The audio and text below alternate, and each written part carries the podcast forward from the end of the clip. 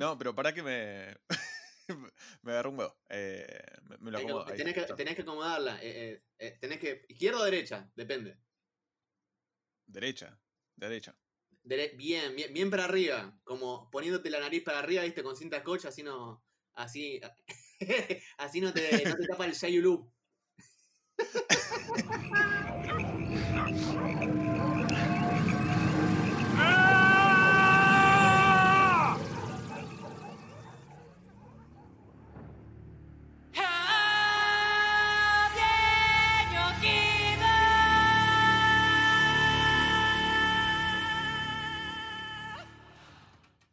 Bueno, bienvenidos una vez más, eh, después de otros 15 días. Ahora ya, ya estamos más, más o menos reguladitos, vamos a ir charlando cada 15 días eh, de un tema nuevo. eh, ya abandonamos esta secuencia de clase de ciencia ficción, vamos a romper con los bloques y hablar libremente de películas que se nos canten el culo.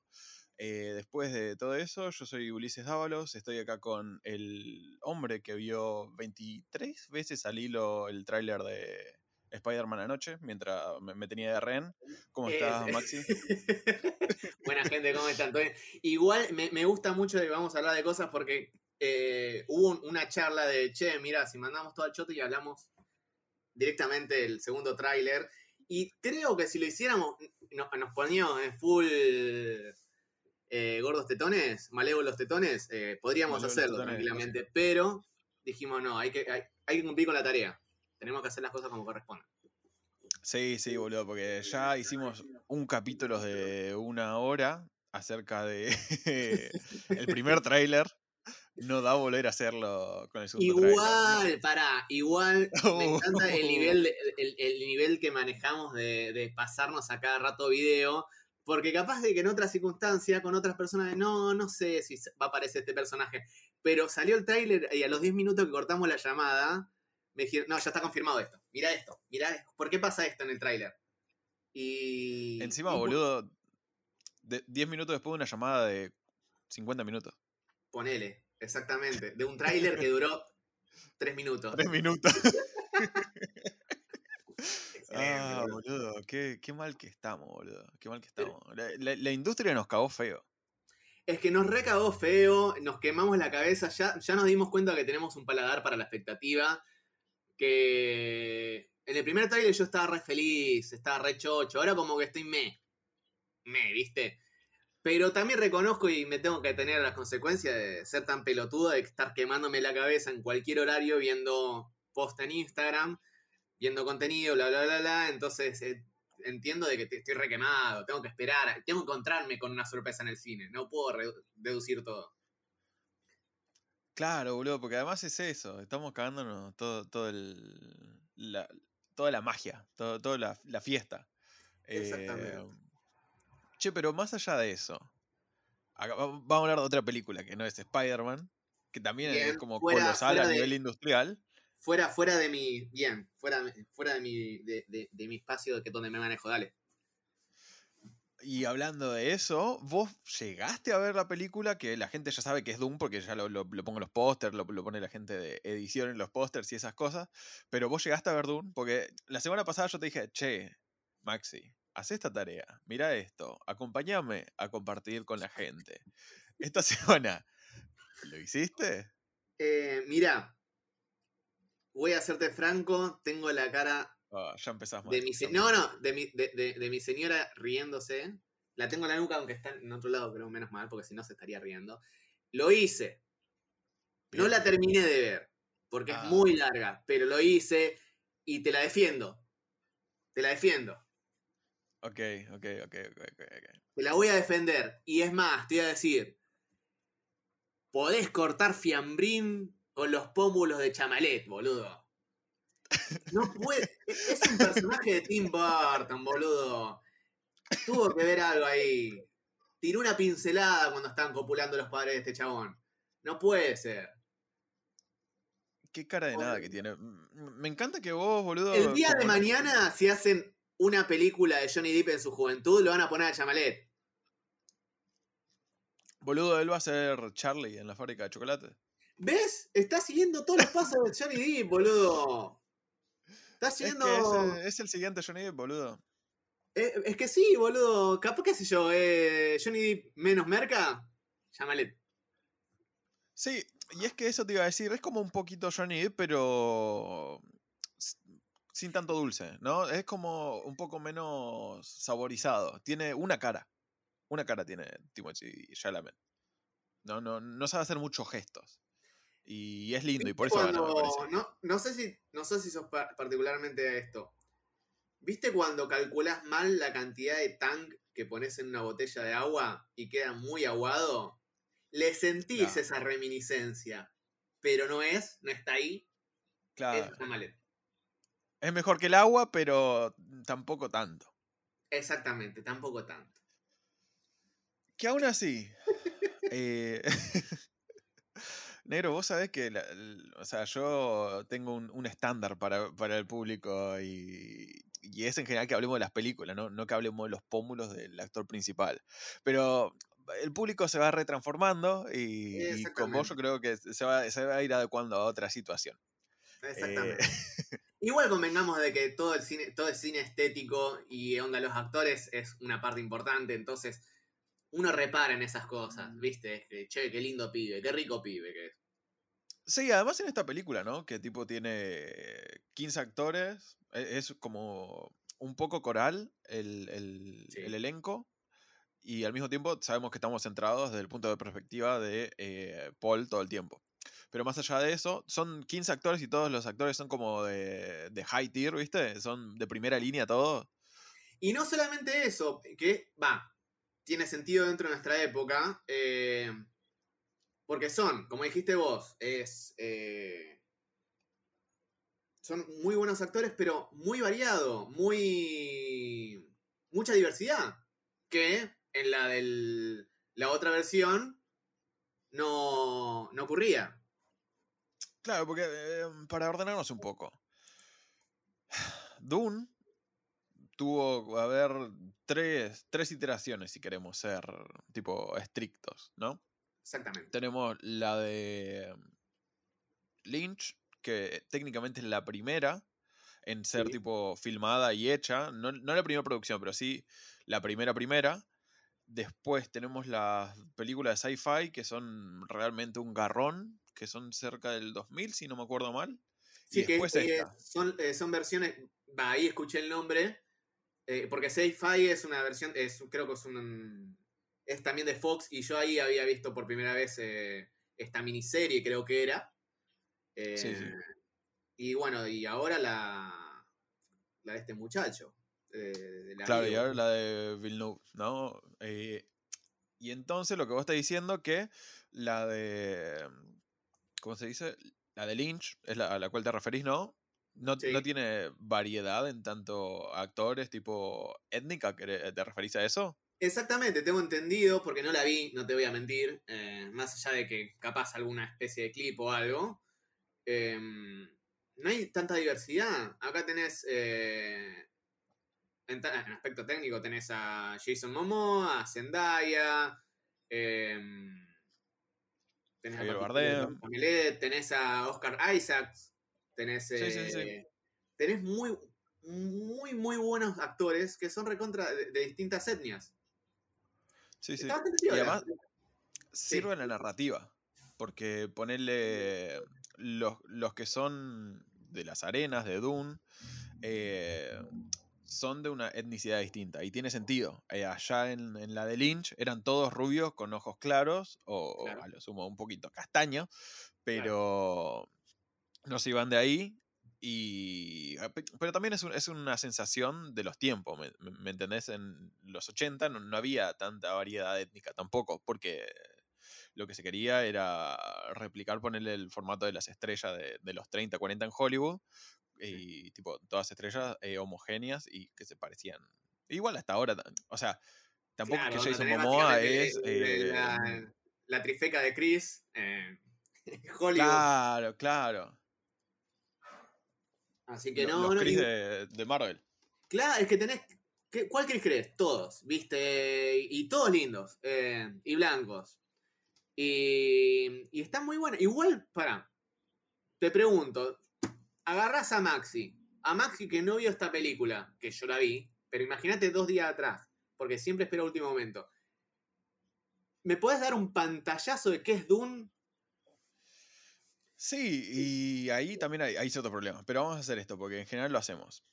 Bien. Eh, Dune es la historia de la casa Atreides y más particularmente de Paul, ¿no? De Paul Atreides, que es básicamente un héroe clásico, de tipo la historia que te cuenta es el camino del héroe, co- con unas cuestiones ahí en el medio, pero que se ven eh, tipo en el medio de un conflicto galáctico, ponerle 10.000 años después del nuestro, ¿no? Más o menos, porque Sí. también la cuenta es rara, eh, la cuenta es rara, pero ponerle más o menos 10.000 años después de nuestro tiempo, hay una, ¿cómo se dice? Eh, un imperio galáctico en donde hay distintas casas que van tomando el poder sobre ciertos eh, lugares o estamentos o, sí, situaciones que le da el emperador, ¿no? Y bueno, la casa Atreides es una gran casa que el emperador ve como, che, está muy, está, muy grande, hay que bajarla, entonces eh, utiliza un lugar crucial que es esta, eh, este planeta Arrakis, como tipo, eh, esta casa Atreides está peleándose con los Harkonnen, bueno, los Harkonnen tenían esta, este lugar que es Arrakis, que es crucial, bueno, los voy a poner a los Atreides para que se peleen entre ellos y más o menos aminoren sus fuerzas entre los dos y yo como emperador quedo tipo con mi poder hegemónico al toque. Entonces, lo que cuenta esta película es básicamente el conflicto ese y cómo la casa Atreides y en particular Paul eh, lo sobrevive o no lo sobrevive y qué lugar queda el emperador en todo esto después de si sobrevive o no. Pero es un conflicto bastante grande como para resumir. Tipo, eh, ya en como- una película y después yo acá. Eh, e- es mucho, es mucho. No, es que igual, por lo que me contabas, bueno, feudalismo, muy feudalismo galáctico, se divide todo. Porque es un, te comento, yo en un principio no, no conocía mucho, sabía de que era una especie de nicho de, fanatismo bastante grande. Eh, me parecía mucho por el lado de Star Wars, que inclusive, cuando lo fuiste contando, eh, me parecía básicamente la historia de Star Wars. Pero tengo entendido que, bueno, después va a un aspecto mucho más complejo y donde está este recorrido del euro y que se respetan la mayoría de los relatos. Eh, pero, a ver, tengo entendido, por ejemplo, la versión de David Lynch del 84, en su momento cuando salió, buscó dentro de lo estético hacerse con algo similar a Star Wars para sumar eh, adherentes, ¿puede ser? Hay un poco de eso y hay un poco de que Lynch es un quilombo en sí mismo. Entonces, a, a nivel estético, ¿viste? Es muy. ¿Cómo se dice? Es muy kitsch. Es muy. Le gusta ir full, full. full ridículo. Entonces le metí un poco de eso. Le metí un poco de eso, le metí un poco de Star Wars. Que igual Star Wars.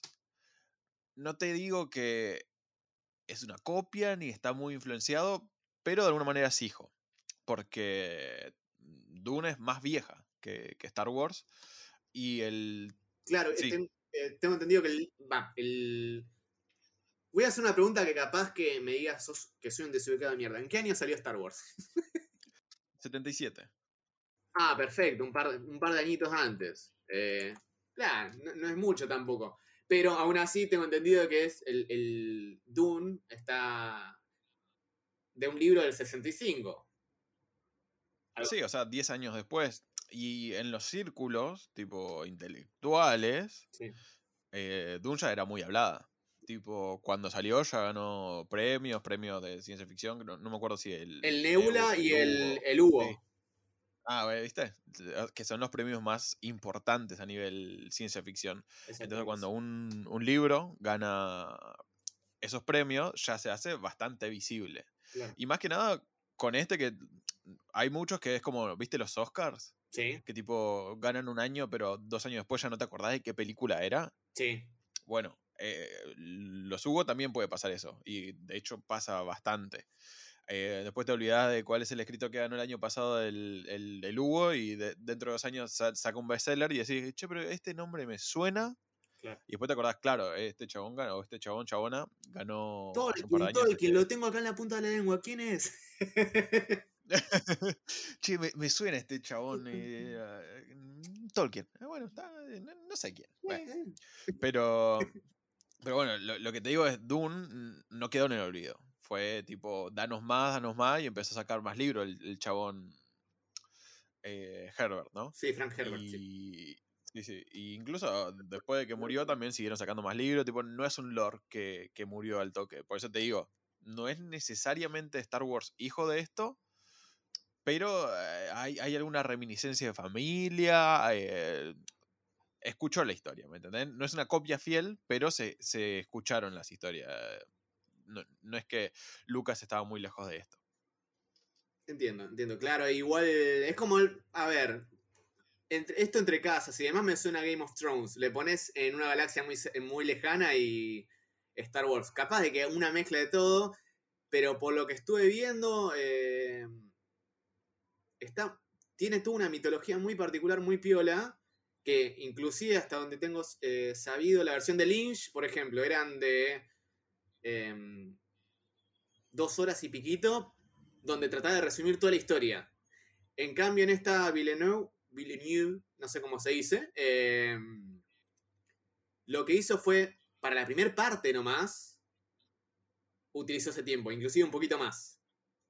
Sí. Y ahí está la, la cuestión, porque ponele, ¿te acordás cuando yo apenas la vi hace un par de semanas? Mandé a nuestro grupo. ¿sí? eh, mi crítica que simple y sencillamente fue Dune sigue siendo inadaptable. Porque viste que está esa cosa de que es inadaptable. Y para mí sigue siendo inadaptable porque esas dos horas y media que se tomó, se tomó para contar la primera mitad del libro Claro. literalmente la primera mitad del primer libro, que son seis ya a este punto, seis y no, no me acuerdo si más. Sí, Yo leí los primeros tres nomás, que son más o menos el canon más cerrado. sí. Pero me parece que esta cosa de es inadaptable, es inadaptable porque no, no porque sea muy complejo ni porque tenga mucho contenido, sino que el contenido sea difícil.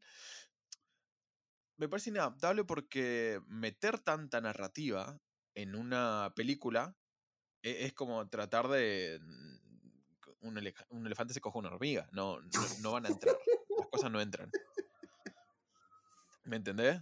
Cuando no entra, no entra, hay que buscar otra forma. Y por eso yo dije, ¿por qué mierda no hacen de Dune una serie? Que, que ya se hizo, pero háganla mejor, tipo, ahora tienen más presupuesto para hacer una mejor serie que esa poronga de sci-fi. Hagan una serie, esa es la forma de adaptarlo. Porque en una película queda esto, que para mí, vos me dijiste, esta película es una buena película. No es una mala Dentro, película. igual reconozco, por ejemplo, yo sé de que eh, en, en estas cosas vos recontra sabes un montonazo más. Yo siempre tengo la- esto de verlo por arriba y a veces como que me adecuo y espero mucho. Salvo con uno que otro libro que yo haya descubierto y después veo la película, eh, que me ha pasado y digo, che, esto cualquiera. Eh, pero dentro de todo me gustó, pero reconozco que capaz que hay cosas que después leo el libro y digo, che, mira, la verdad que se quedaron, como dijo Uli, es, es una- un elefante cogiéndose una hormiga. Lo, lo voy a aplicar a todos los días este comentario. te voy a- Bueno, y lo- es- esto se corta y es parte del, del spot publicitario de, de este capítulo. Me parece Eh, pero te digo, es eso en tanto, no es como, viste, la gente dice, ah, y no lo adaptó como yo quería y no salió como, como yo me imaginaba. No es realmente eso, sino que cuando terminás de ver la película, te das cuenta que contaron media historia. Y cuando una película te propone media historia, es media película. Y media película no es una buena película, ¿me entendés? Eh, no, no sé si se entiende mi crítica. No, no, igual es sí, una, onda, un- eh, una historia, Igual, onda, es media historia. eh, es que también, a ver, es como que le viene anillo al, al dedo también dentro de lo que es, quiero adaptar algo muy bueno, muy complejo, y además hago la gran Hollywood que eh, te lo hago en dos partes. Eh, qué sé yo, te, te quieren hacer esa y les...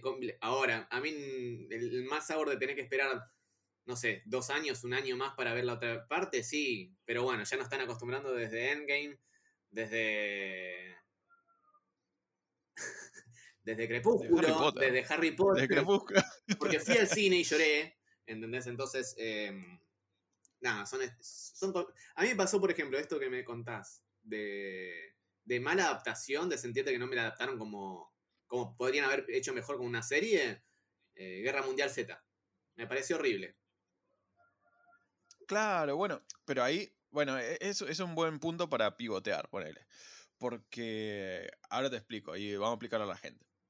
Guerra Mundial Z está contada de una manera, que es como una especie de antología, es un diario que se fue construyendo en base a relatos. Exacto. ¿Estoy bien? Sí.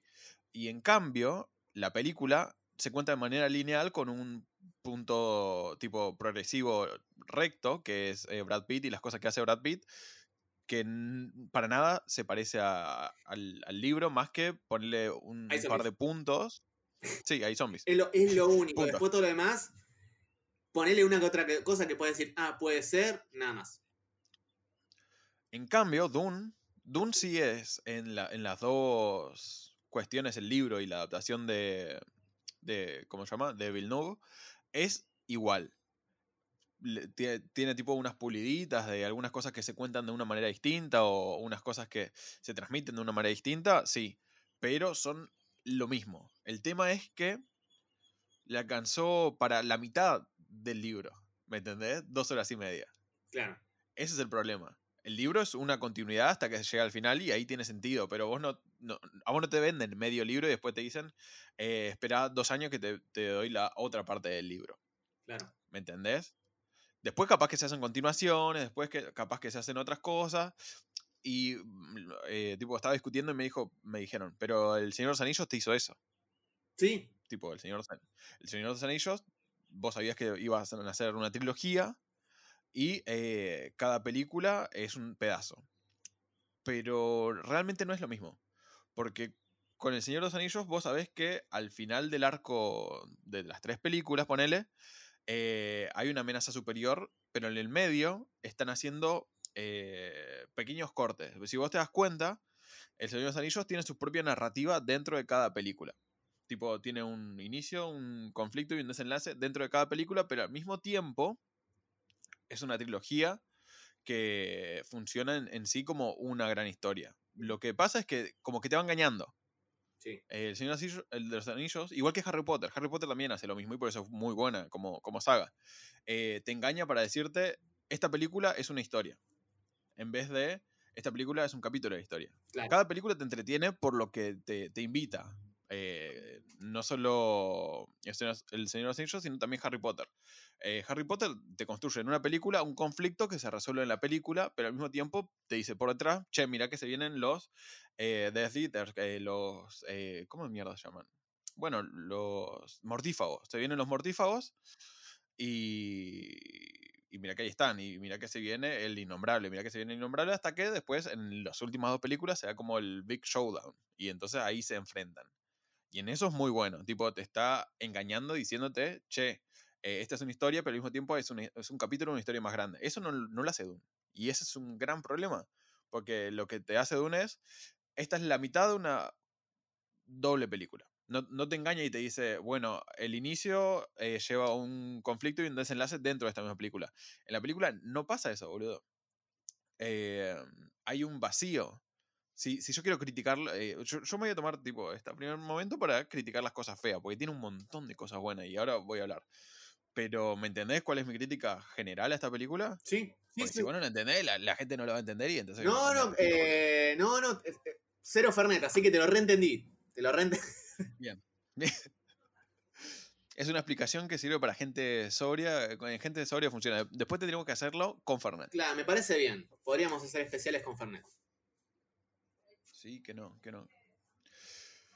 Bien, eh, Maxi, pregunta. Ahora sí, ya, ya dije, ya tiré todo el veneno. Fueron 20 minutos de tirar todo el veneno contra esta película y ahora sí. ¿Tenés alguna duda con el lore viejo o con el lore extendido? ¿O ah, vos querés hacer alguna crítica? Che, me parece bien esta película de, de Villeneuve, pero esto me parece flojito. Y lo charlamos. Eh, no, no, en, en realidad, eh, más allá de, del único comentario que no sé si ya lo hice, porque es algo que está en mi cabeza desde que lo vi, que el, el Ulu, el, el- el gusano merodeador del desierto, eh, que me hace acordar al, al que se comió a, a Boba Fett en Star Wars, también puede ser.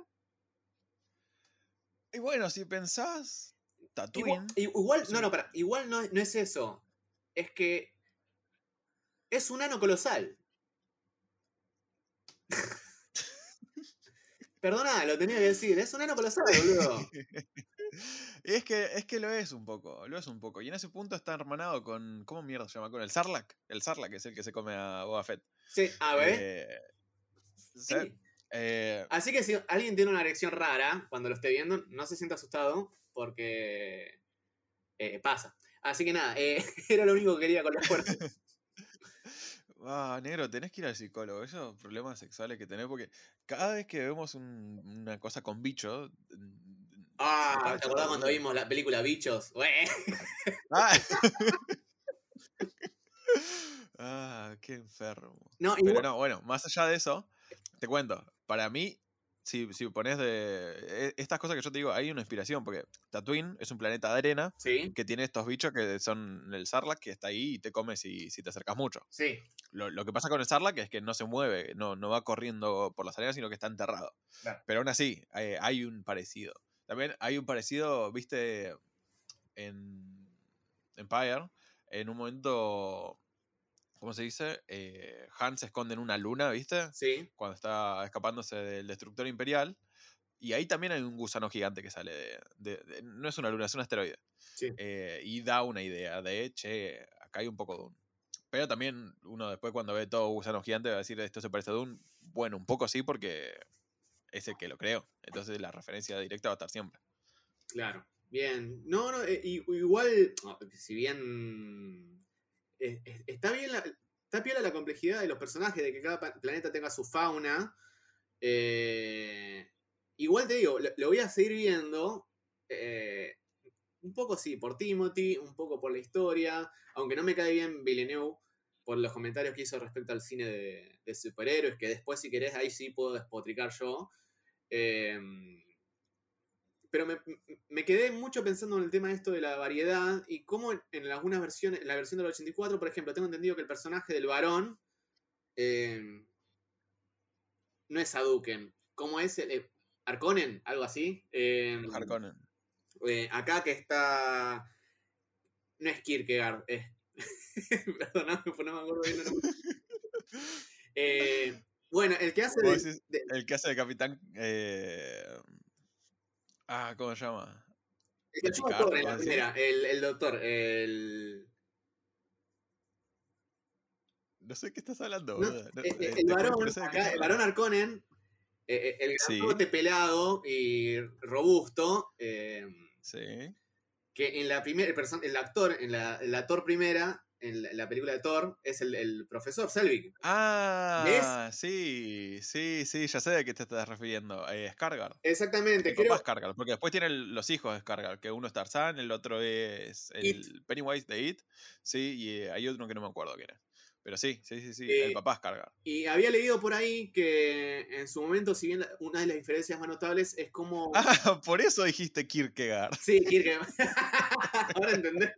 Eh, em, había leído por ahí que en 1984 el mismo personaje lo había puesto. mm, Este, eh, Lynch lo había hecho un poquito mucho más eh, medio tonto, malvado, ¿viste? Y con algunas lesiones que lo llevaban a- sumado que creo que eh, era homosexual y estaba interesado por los. eh, por personajes más jóvenes, como que en ese momento se hacían muchos paralelismos con el tema del SIDA. Eso me quedó mucho Sí. resonando también. Y que acá no se nota. Sí, eso. sí, sí, sí. Bueno, y eso es la cosa de que cada autor va a interpretar algunas, ¿cómo se dice? Algunos puntitos del plot, que es en, particular, tipo en este punto el plot es el libro, ese es el canon del plot, va a interpretarlo como más o menos eh, él lo pueda tomar. Y en esa época estaba muy en boga la homosexualidad, el lugar de la homosexualidad en la sociedad, también estaba eh, el SIDA dando vuelta, y bueno, eh, tipo los 80, 90, 90 más que nada, Sí. pero ah, en esa época Hollywood era eh, tipo donde había homosexuales. También eh, después, un poquito más adelante, ¿viste? Vas a tener la de Batman, la que, ¿cómo se llama? La que no es de Tim Burton, la de Schumacher, ¿viste? Sí. Que, es, que, que parece una rave, ¿te acordás? Sí. La de El Doctor Frío, que Eh, con literalmente todo- Ivy y con los batipezones y George Clooney. Eso, eso, eso. Esa película parece una rave porque Schumacher también estaba en el movimiento de eh, hagamos lo homosexual mainstream de alguna manera, eh, traigamos de nuevo a el Batman de Adam West, hagámoslo un poquito más colorido. Bueno, era un Hollywood que iba para ese lado, eh, un Hollywood no tan serio. ¿Sí? Para, que para, que tengas como referencia algo, ¿no? Sí. Eh, bueno, Lynch iba por ese lado. Lynch iba por el lado de. Es una historia épica, pero le, yo entiendo que este varón puede ser. Y, bueno, Lynch desde el lado de. Capaz los homosexuales están mal. O el lugar en la sociedad de los homosexuales es este, en este momento en particular. Entonces, el malo era un homosexual, pero no era necesariamente un homosexual como nosotros entendemos la gente homosexual ahora, que gente nomás. Ahí era como un eh, pederasta, además. Claro, claro, es como era, era, era, un pederasta, era una persona horrible que estaba demacrada porque en sí, y por eso te digo, cada uno interpreta de cierta manera el, digamos, la fuente original que es el libro, en sí el, el varón estaba hecho mierda estaba hecho mierda por, por, cosas que pasan. Ahí está hecho mierda porque está hecho mierda nomás. Y tiene estas cosas de los levitadores, entonces anda volando por ahí, pero porque es muy grande, tipo, es un, un rinoceronte humano y da asco. Bueno, el, Lynch lo tomó por el lado ese. Acá lo tomaron como una persona muy imponente y que también tiene los levitadores y está muy bueno como lo usan. Pues parece un, vos lo viste, tipo, parece un fantasma gigante que va dando vueltas por ahí. Y, y, no sabes cuándo te aparece, cuándo no te aparece. Eh, y ahí es donde yo voy a resaltar cosas tipo de la adaptación de, de Villeneuve, que por ejemplo, la forma de presentar personajes es muy efectiva. Tipo, los malos tienen construcciones estéticas. Te digo, eh, los edificios que son Harkonnen eh, parecen, no, no, sé si te da a vos la misma sensación, pero parecen de Alien tipo Geigerianos. Sí. Da, da Geiger. Entonces vos te sentís como extrañado, eh, ¿cómo se dice? Eh, overwhelming, no, no sé cómo se dice, sobre... Te sentís raro cuando ves esos edificios. Y eso, la misma forma de presentar, ya te está diciendo un montón. Te está diciendo un montón y no te está diciendo, che, mira que estos son malos. Vos los ves ahí y ya decís, mmm, esto está todo oscuro, está todo pegajoso, da un poco de asco. Hay gente ahí desnuda y, mirar las mujeres están ahí mm, como que sobando al varón. Vos, vos sabés que son, que son los malos antes de que empiece. Y sabés el nivel de autoridad porque tipo vienen los guerreros y se inclinan ante el varón. Y todos esos gestos son formas muy efectivas de eh, mostrar algo que yo te, te quiero transmitir. Y no, no, no hay tipo diálogos en voz alta que dicen, che, pero mirá que el varón, no, vos no sabés, el varón mató a 500 mil y hizo estas cosas. No, te lo, te lo muestran ahí en un toque.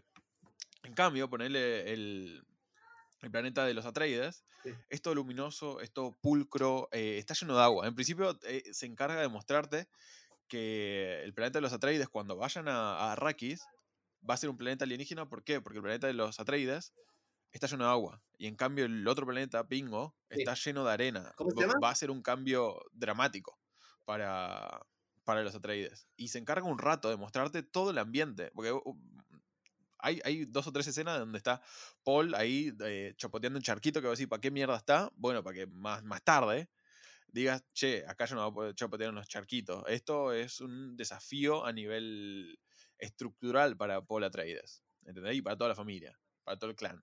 Y en esas cosas gana un montón. Qué grande. No, no, bueno. ah, ¿viste? igual me encanta porque ahora lo puedo ver de otra manera. Como vos dijiste, sí, la película, sí, este chabón es el malo, claramente. Eh, por la composición de la imagen, el uso de las sombras, lo grotesco, lo feo. Y cómo pone al personaje de Paul que estéticamente esculpido por los dioses, un David, etcétera, etcétera, etcétera. Pero no con tanta complejidad como lo habías visto vos, lo cual me parece piolísimo. Eh, igual eh, yo, yo, no esperaba que ibas a. Pensé que ibas a seguir despotricando contra eso. No, no, no. A, mí me. Me gustó un montón. O sea, está bien. Para mí, a nivel. Ya te digo, a nivel narrativo, es media, media historia. Sí. Lo cual no me sirve. Y más que nada, ¿sabes por qué? Porque yo fui al cine diciendo, bueno, voy a ver Dune. Y cuando vas a, cuando entras al cine o cuando pones play, te dice Dune. No te ponen parte. part Y vos 1 o alguna cosa así. Recién Claro, y ahora, vos, recién ahora empezaron a concha tuya, boludo. ¿Qué te pasa? ¿Por qué me lo vendes así? Claro. Y después te das cuenta que no necesariamente fue un movimiento tipo eh, te lo voy a partir y te lo voy a vender en más partes, sino que fue una decisión creativa. No me va a entrar todo en una película. No. Pero el chiste es que te lo tiene que decir antes, boludo, no cuando estás en la sala. Igual creo que también es por una cuestión. Va, decime si me equivoco. Porque Dune, más allá de las adaptaciones que tuvo, tiene un historial de que eh, lleva al hombro esta sombra donde no, si- las adaptaciones no, no fueron muy buenas, más allá la de Lynch, la de la serie de sci-fi, eh, otra versión de Jodorowsky, que también la reconta flashó con Wells, eh, Dalí y la banda sonora por Pink Floyd. Entonces yo digo Sí, también que, que- fue una cuestión de, eh, que creo que inclusive hay un documental de la versión que quería llevar a cabo Jodorowsky, que en su momento generó bastante revuelo, pero por falta, falta de presupuesto obviamente nunca llegó a nada. Eh, pero creo que también es porque dijeron, bueno, vamos a hacer esto y vamos a hacerlo bien. Y si garpa, hacemos la segunda. Bueno, ponele, hay un poco de eso. Hay un poco de eso, pero en particular yo no me estoy enojando contra eso. Yo me estoy enojando con que te lo dicen cuando ya estás sentado en la sala. Claro. Ahora bien, ahora bien. Sí, por eso yo te digo, eh, mi primer mensaje hacia ustedes fue, sigue siendo inadaptable. ¿Por qué? Porque hubo muchas iteraciones y muchos tratamientos. Creo que el primero, igual, no sé si fue el de Jodorowsky o el de eh, Ridley Scott, me parece que lo hizo, quiso hacerlo antes. Creo, creo. Otro Pero- que tampoco me lo, que lo- me lo banco y por el mismo motivo que no me lo banco a Villeneuve. Así que. Pero pará, eh, eso si querés hacemos un... un, un No, no, esto para el final, para el final. Ya, ya, ya estoy. Sí, sí, sí, sí, sí, sí. Pero ponele.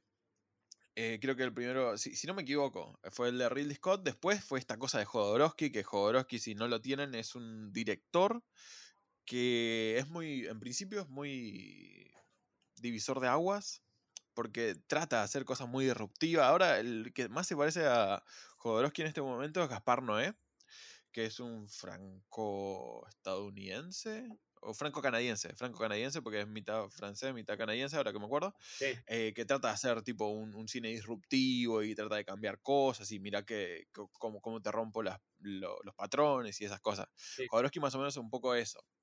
Eh, tenía cosas de ponerle la ruptura de la cuarta pared en una narra- narrativa que no implicaba eso, era muy surrealista, sus tópicos siempre van con respecto a la magia y con respecto a los estados de conciencia y esa, todo ese... eh, influenciado por las olas New Age, ¿viste? De los set- 60, 70. Que sí, al, Bueno. día de hoy sigue con el tema de la psicomagia, psicogenealogía. Ah, sí, boludo. Lo agarrás en las redes sociales del chabón, vos no decís, che, ¿qué onda esto? Pero, pero sí, te sigo. Te Siempre está en una, boludo, siempre está en una.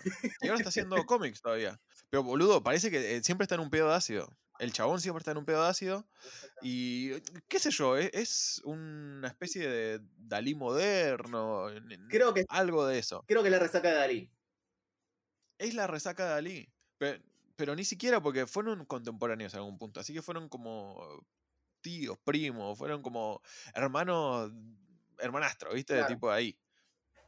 Pero, pero hay algo de eso, para, para quien no conozca a Jodorowsky. Bueno, una vez dicho esto, quiso aplicar todo eso a Dune. Mm, Y tipo, el presupuesto de hacer todo eso era inviable. Sí. Porque como vos decís, tenía música de Pink Floyd, que sí, eh, hay mucha gente que lo vio, eh, yo no lo vi, pero eh, que es correcto, que en el tráiler, ¿viste? En el, en el segundo tráiler de, de Dune de Villeneuve, pone la música de Pink Floyd que quiso poner Jodor- Jodorowsky en su película. Entonces dice, ah, bueno, el chabón sabe con qué se está metiendo. ¿Por qué? Porque mira retroactivamente los intentos que se han hecho de hacer esta historia. Nah, le- y les rinde homenaje de nah, alguna manera. le- sí, le- se lo pone ahí enfrente de la cara y dice, besalo, sí. Muy. Exactamente, exactamente. Y después de ese intento de Jodorowsky está el de Lynch, que un poco menos fumado, pero sigue siendo muy fumado. Entonces la gente como que no entendió, porque también hay muchos conceptos que hay que encapsular. Ponele, eh, acá viste que, que usan algo que se llama la voz, que es un Sí, sí, sí, superpoder. Sí, sí, sí, sí. Eh, que tiene la capacidad de Eh, controlar a la gente aplicándola con el tono preciso, etcétera, etcétera, sí. Sí, sí, sí, sí, Es, es un, como un... Es como la, la fuerza en algún punto. Y por eso te digo que es como, como un poquito un robo después Claro. de Star Wars. Sí, sí. Pero no, no tanto, porque también es como. Star Wars también roba de toda la, la cosa, la religión sintoísta de Japón y todas esas cosas. Entonces hay como un, un robo múltiple. O también una inspiración, porque la gente se inspira así. Claro. Pero más allá de eso, eh, las Bene Gesserit, que son esta, estos Jedi, po- porque yo, yo lo, lo hago así un, un símil para que la gente, que tipo, por ahí sin oído de uno, lo, lo entienda. Sí. Eh, que son como Jedi, pero son todas mujeres, es una orden de, ¿cómo se dice? De religiosa, que son Sí. todas mujeres, tienen esta, esta capacidad que es, mm, más bien es como un entrenamiento, que son como the wording ways, que es como las formas raras que entre, dentro de esas cosas está esa capacidad de incitar a la gente cuando uno habla, ponele, ¿sí? De tener cierta, cierto poder Sí. sobre las conciencias, ¿sí? Más o menos va por ahí. En el de, en el de Lynch, dicen, me lo paso por los huevos a esto y The Wording Way se convierte en, en una pistola que tira cosas. Tipo, literalmente, eh, transforman ese poder en una pistola de, de rayos láser. Y entonces es como, no entendiste mucho, pero es el problema, hay que encapsular mucho, hay que en- condensar mucho de una manera muy, muy brusca. Y entonces para los 80, eh, eh, bueno, está bien, eso funciona y te lo, te lo pongo así. Claro. Y eso fue una de las cosas que estaban narradas. Acá se, se fue más por el lado místico, se condensó un montón igual, pero se entiende que hay como una cuestión más profunda detrás de la voz. Que algo que no- capaz que no queda claro en la película, y yo te digo, a ver si vos lo viste, es que esta orden literalmente es una forma evolucionada o mutada de la humanidad que ganó esos poderes. Tipo, es una, un movimiento eugenésico, Sí. ¿sí? Eh, las Bene Gesserit son un movimiento eugenésico que dicen, bueno, eh, estas capacidades durmientes de los humanos vamos a cultivarla. Y bueno, a través del tiempo se cultivó y eh, a través de muchas generaciones de mujeres son capaces de hacer eso. No es que es un poder como la fuerza que tipo los, los los heredas o no. Bueno, acá es, eh, no, solo, solo la orden de mujeres eh, eugenésicas que fueron tratadas. Porque además está eso. En este lore, tipo, pasaron 10.000 años de un presente parecido al nuestro, ¿me entendés? Claro, es que, bueno, justamente estaba leyendo, bueno, eh, no solamente estaba ese, ese, poder, sino también la, los sueños, eh, cómo logran percibirlo y también cuando dice en un momento el personaje de que esto, esto se viene gestando hace rato y es mediante, eh, lo venimos manejando mezclando sangre, mezc- yo lo digo así muy guarango, mezclando sangre que en realidad era... le- con el control de natalidad de, de tal manera de que el- cada individuo que nazca sea el eso. mejor individuo al punto de que al día de hoy, como dijiste vos, eh, está el tema, va, al día de hoy, al día de acá 10 años, 10.000 años, la humanidad, la humanidad logró despertar este poder eh, dormido de la voz, con- manipular las conciencias y la voluntad de los demás y lograr predecir el futuro o el porvenir mediante sueños. Hay algo de eso, y hay algo de eso en tanto ponerle Paul, que es el elegido, tendría el poder de ver toda la línea temporal. Eh, y tipo, ese es el, el goal más alto. Mm. Porque ahí tenés control absoluto sobre el destino, de alguna manera, ¿me entendés? Como que alguien que conoce el tiempo eh, puede controlar la forma de que, en que se va a mover eso. Y, y sí, va por eso. Y, ah, boludo, ¿sabes que me di cuenta de algo? ¿Qué? Eh, nuestro, nuestro programa se va a volver bueno en tanto yo, eh, va, entre, en tanto los dos encontremos el punto donde nos encontremos. Porque vos decís, eh, control de sangre, yo digo eugenesia, y en, el, y en el medio se tienen que entender que la gente diga, bueno, hay, hay, palabras que se pueden decir de manera un poco más compleja, menos compleja, pero eh, eh, tratemos de que la gente entienda. Porque creo que eugenesia, cuando yo lo digo, digo, ah, sí, yo entiendo, pero capaz que la gente no.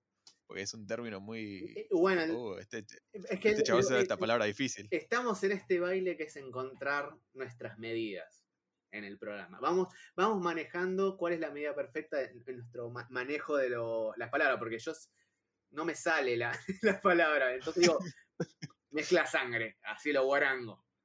Eh, qué sé yo, es como que te digo, yo soy una mezcla de sangre cordobesa y correntina. No, te, no manejo la voz, pero te hago un fernet de la reputa. Sí, soy testigo, soy testigo. Es como que lo lleva a la sangre, boludo. Es testigo, boludo, Eh, es así. No, no, no, no soy cuarteto como la concha de la lora bailo. Pero bueno, eso es otro- eso. The Wording Ways de. de Córdoba, boludo. Ah, boludo. Es algo que se lleva. Pero, boludo, al margen de todo esto. algo que creo que la película trata muy bien y que va a tratar muy bien, y por eso estoy eh, apuntalando el lugar de Paul, es que, viste vos dijiste que Paul es un héroe clásico. Tipo, va a tener una narrativa como clásica. Claro, ¿Me te eh, sí, vos decís en tanto el personaje o la estructura narrativa del recorrido del héroe y demás. Porque es más, mira, Eso. Paul y está el otro que es Luke y todos nombres bíblicos. Uh, mirá por dónde te fuiste. Sí, igual hay mucha gente que se, tipo, se queja porque el, el- es un chiste ya en, en Reddit, en internet. ¿Cómo tu elegido se llama Paul, boludo? Poner un nombre más, más piola. ¿Cómo mierda se va a llamar Paul? Porque en Star Wars, Luke no es técnicamente el elegido, sino que es Anakin. Y Anakin es un nombre de elegido, ¿me entendés? Es Ya, piola. sí. Es Pero sí, Paul, boludo, Paul es, es, no sé, el pulpo, no, no hay más que eso, no, no, no le agrega elegancia a la cosa. Claro, no, no. Sí. Muy, muy nombre, sí. No, no. me, estás, me estás queriendo decir que el almacenero de, la de acá a la vuelta, Pablo, va a ser elegido. No, no. Pero capaz que en eso reside, en darte que cualquier personaje puede llegar a serlo. Aunque nazca en una cuna de No, no, pará, pará. Te, te fuiste, te fuiste full hombre araña. Acá, acá sí hay, hay predestinación y tipo hace mil años se está gestando que él sea el elegido. Y dentro, y ahora sí, te, te cuento. A- algo que me parece que va a pasar en esta segunda parte, que es lo más interesante de, de, de Doom para mí, es que no. El elegido no toma el camino clásico de, de elegido. No es el, el héroe clásico de Bruce Campbell, ¿viste eso que vos dijiste? De Sí, Bruce Campbell. eh, sí, no, de, George Campbell, Campbell. Sí, sí, sí. de, George Campbell. Bruce Campbell es el otro. El sí, otro, sí, te- boludo de la concha. Eh, no es el camino clásico. Pareciera que lo hace, pero lo que encuentra Paul es que en su cliché, porque viste que tipo de Salvador y todo lo que quiera, hay, un, hay una bocha de malicia. Porque, por ejemplo, él es el elegido, pero el elegido después de que las Bene Gesserit hicieran todo ese camino de histórico preparando el lugar del elegido. Claro. Tipo, si, si las Bene Gesserit no hubieran ido a Arrakis o no hubieran estado hablando de un elegido, Sí. no, no, no habría elegido. Es, un, es un- una cuestión ficticia. Claro. Y es una cuestión ficticia metanarrativa. El elegido es una cosa que nosotros estamos preparados para ver. Y el mundo dentro de, de Dune está hecho para eso, para que vos veas un elegido y te digas, che, pero este elegido lo construyeron. Bueno, todos los elegidos lo construyeron. Es una forma que nosotros tenemos que contar historia. Y en, y en particular, este elegido se da cuenta que no está del todo bien la cosa de ser elegido. Porque ponerle en los libros está esta cosa, o en el libro en particular, está esta cosa de que Paul puede ver el pasado, el presente y el futuro cuando ya está en Super Saiyajin, ¿viste? Sí. pero ve que no puede cambiar nada. Eh, ve el futuro y ve que en su nombre va a haber una guerra santa y que va a haber un montón de sangre, pero él como individuo no es capaz de controlar el tiempo. Él puede verlo nomás. Y entonces es un elegido, pero el universo y el tipo el universo a nivel cosmológico es incontrolable. Se te va de las manos. Claro, no es que la- por, por más que vos seas lo más fuerte, no siempre sos un, un individuo. Entiendo, claro, es como que ya cómo se desenvuelve el futuro, tu conciencia de que vos sabes de que ves el futuro ya es parte de eso, así que independientemente de lo que hagas, el futuro va a pasar igual, no lo puedes manejar. No es que al saber lo que va a pasar vos decís, bueno, hago la alternativa y con esto puedo cambiar el porvenir. No, onda, independientemente de lo que hagas, va a pasar esto, ya está. No, y es más, Claro. eh, lo peor de todo es, te querés cagar porque te dijeron que no, pero al final no vas a poder hacer nada y lo único que vas a poder saber es ahora plenamente consciente del bardo que se armó porque sos el elegido. Y no hay manera que escapes. Exactamente, exactamente. Y hay una dualidad, ponerle en, este- en esta narrativa, en lo que es Dune, Sí. que te dice, Paul, para alguna gente es el héroe y para otra gente es el villano. Porque tipo desencadena un, un genocidio y guerra cósmica Claro. que si él no estaba no, no iba a pasar. Entonces eh, rompe con ese héroe clásico. Y es lo más interesante de, de Dune, en particular como, como historia. Además de que tiene una construcción de mundo muy interesante y, y hay un drama muy interesante y hay una historia de amor y todo lo que quiera. Lo que para mí más le aporta al género de ciencia ficción y al género narrativo en general es una deconstrucción en los 60 del héroe clásico de, de Campbell. Sí. Y, y que te hace partícipe a vos de, che, pero esto es ficticio y además el héroe clásico eh, capaz que se le da mucho poder y ese poder es ficticio cuando uno lo ve, porque tam- tampoco es que surgieron en las historias en la historia de la humanidad este, estas cuestiones. Y si surge, va a parecer más un dictador que Jesús, ¿me entendés? Claro. es Que es lo que termina siendo Paul. Le- claro, más allá de la simplificación de la- de- de- o la idealización del héroe, es eh, eh, le agregan dentro de la narrativa un poquito mayor de complejidad. Es, che, onda, para algunos es un héroe, para otros es un hijo de puta, porque si él no existiera no pasaría esto. Está piola eso. Y no sé si lo he visto en muchas películas. Debe haber, pero en este momento no me viene ninguna a la cabeza. Y por eso te digo que esta es una muy buena adaptación porque vos, en, en la escena donde él tiene la visión dentro de la carpa Sí. con la madre, él ve el futuro con pesar. Y eso, ponerle a alguien que no, no, no la casa, no, no casó muy bien el- la cuestión del el duelo interno de, de un elegido, Sí. o de este elegido, eh, lo hubiera podido omitir. Pero acá ves que Paul va a sufrir por lo que va a pasar. De hecho, ya está sufriendo retroactivamente por saber que él no va a poder evitar una, una guerra santa en su nombre. Claro. Y bueno, y eso es muy, muy poderoso. Y eso yo le aplaudo a, a Denny. Ahora bien, ¿qué mierda tenés en contra de Denny vos? ¿Sabes por qué? Te voy a decir, me nombraste un, un chabón hace un rato, que también, Ridley Scott. eh, ambos, ambos tiraron comentarios, tiraron berretines por las películas de superhéroes. Ambos. El más Pero- pronto, Ridley Scott, que tiró de que los personajes que él creó son superhéroes. Los de ahora no. Dicen que las tramas son muy simples, no hay desarrollo de personajes que si no me equivoco, hace un tiempito atrás, Villeneuve dijo exactamente lo mismo. De que la historia de los. De, los, de que la las narrativas de los superhéroes de ahora son recontra simples, no, no aportan nada, eh, recontra predecibles, etcétera, etcétera, etcétera. Entonces, por eso, como que, si bien, por ejemplo, Villeneuve me tiró. Para, ¿cómo, ¿Cómo se dice? Es como el gran. Como algunos dicen Nietzsche, otros dicen Nietzsche, otro dice Nietzsche, no sé, ¿cómo se dice? Ville, Ville, pará. Yo digo Villeneuve. Vi- Ah, y sí, tiene sentido porque es francés, es canadiense. Sí. Sí, es canadiense, franco-canadiense, es la parte de francesa. de Canadá. Bueno, viste que ahí es complejo. Es complejo porque algunos hablan un poquito francés, estado- eh, inglés y esas cosas. Pero, pero igual eh, es como. Bueno, y ya, que- ya que lo nombramos, bueno, Timothy Chalamet, eh, cuando va la- tipo a, a las entrevistas, le dicen, ¿y pero ¿y cómo, cómo se dice? Porque eh, vos sos francés, entonces se dice Timothy o Timothée o... Y bueno, y Timothy le dice, vos decime Tim. Si querés decirme Martín, decime Martín. Si querés decirme Pedro, decime Pedro. eh, yo voy a entender, tipo, que me está hablando. Bueno, lo mismo acá, boludo. Ninguno de los dos es, tipo, licenciado en pronunciación de- de lo que sea. De lo que sea. Así que uno pronuncia como puede, como se le da. Mientras... Es eso, boludo. Y ahí me pongo full filósofo del lenguaje.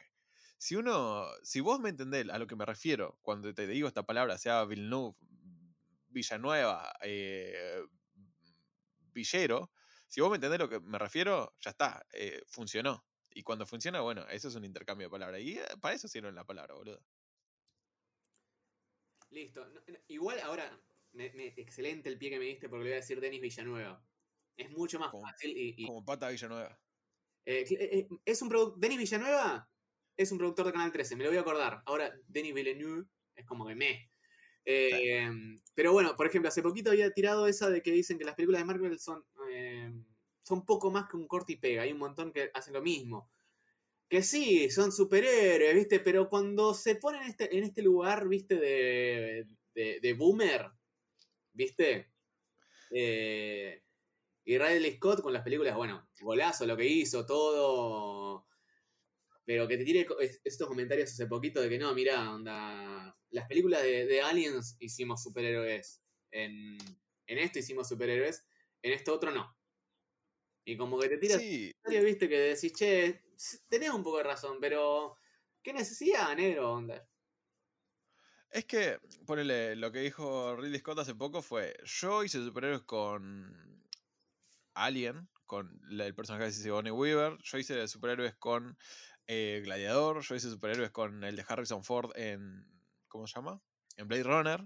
Blade, Lo- lo- Runner, bueno, que Villeneuve, que Villeneuve hizo la do- eh, Blade Runner eh, 2049, que 2049, excelente. sí. Eh, Pero sí, es eso. Se pone en posición, ok, boomer. Y, y te pone a decir, yo lo hice bien y ustedes no lo están haciendo bien ahora. Pero pará, yo te ofrezco esta, esta cuestión. Si querés, hagamos un capítulo completo acerca de la industria y los superhéroes. Cómo se llevan los directores viejos o los Sí. directores nuevos y cómo encaran el tema de los superhéroes o el tema de las películas de superhéroes en general, cómo viene funcionando actualmente. Si te interesa, yo te lo ofrezco. Lo hagamos en otro momento. Sí, puede ser. Eh, En realidad me gusta porque es algo que podemos recontra a- al estilo de Hablemos porque la industria es el, es reflejo de la realidad de ese momento, no solamente cinematográfica, sino también la música, etcétera, etcétera. Entonces, eh, las películas que gustan ahora son las películas que el público quiere. No habría oferta si no hay demanda. Eh, así que es medio el pedo que te pongan, viste, che, no, yo hice esta alta película y ahora son una mierda. Bueno, pero depende, vos la vas a ver con una óptica de tu época. Eh, onda, podemos, mira, te digo, vos me podés- podemos hacer, eh, hoy que hablamos de, de Joseph Campbell y el recorrido del héroe, podemos hablar de, de una manera un poquito más amena de, de mitologías, religiones, Sí, historia de sí, superhéroes, de lo que vos quieras. Inclusive con Fernández por medio. Dale, bueno, yo te digo, hagamos esto. Te, lo- te- te tiro esta oferta y lo, lo hablamos en otro capítulo, porque esto da para un montón, boludo. Y ya hablamos de Dune en este capítulo. Sí, si sí, nos sí, podemos sí. hablar de superhéroe y la industria en este momento, se nos va a ir al pingo. Eh, va, va a durar dos horas y nos van a desmonetizar los tres personas que nos, que nos oyen. Que los queremos mucho, sí. Sí, requeremos. Pero bueno, Maxi, yo creo que cubrimos la primera parte de Dune. Perfecto. Cubrimos las cosas buenas, las cosas malas. Eh, prometimos un capítulo de superhéroes y bardeamos un poco a los directores de Humor. Yo creo que ya está hecho, boludo. ¿Qué decís vos? Yo creo que ya, ya podemos continuar la, la práctica. En todo caso, después veremos eh, qué películas voy a ver a último momento. como- Igual para quedan este diciembre quedan ponle el siguiente, yo ya te lo tiro acá, va a ser Cowboy Bebop. Te lo tiro. Me, me parece buenísimo. Me parece buenísimo porque ya estoy. 3, 2, 1, let's jam. Así que dale. Sí, sí, Aguante Yoko fue. Kanno, boludo. Excelente. Aguante Yoko Kanno. Pero nada, vamos a cerrar esto. Así que un gusto tenerte, eh, un gusto tener a la gente del otro lado. Maxi, si querés despedirte, yo me despido ahora. Nos vemos. Eh, bueno, gente, cuídense muchísimo. Anden en la sombra. Y recuerden, no hay mejor Fernet que el que es 45-55. Ustedes eligen cuál es la coca, cuál es su Fernet.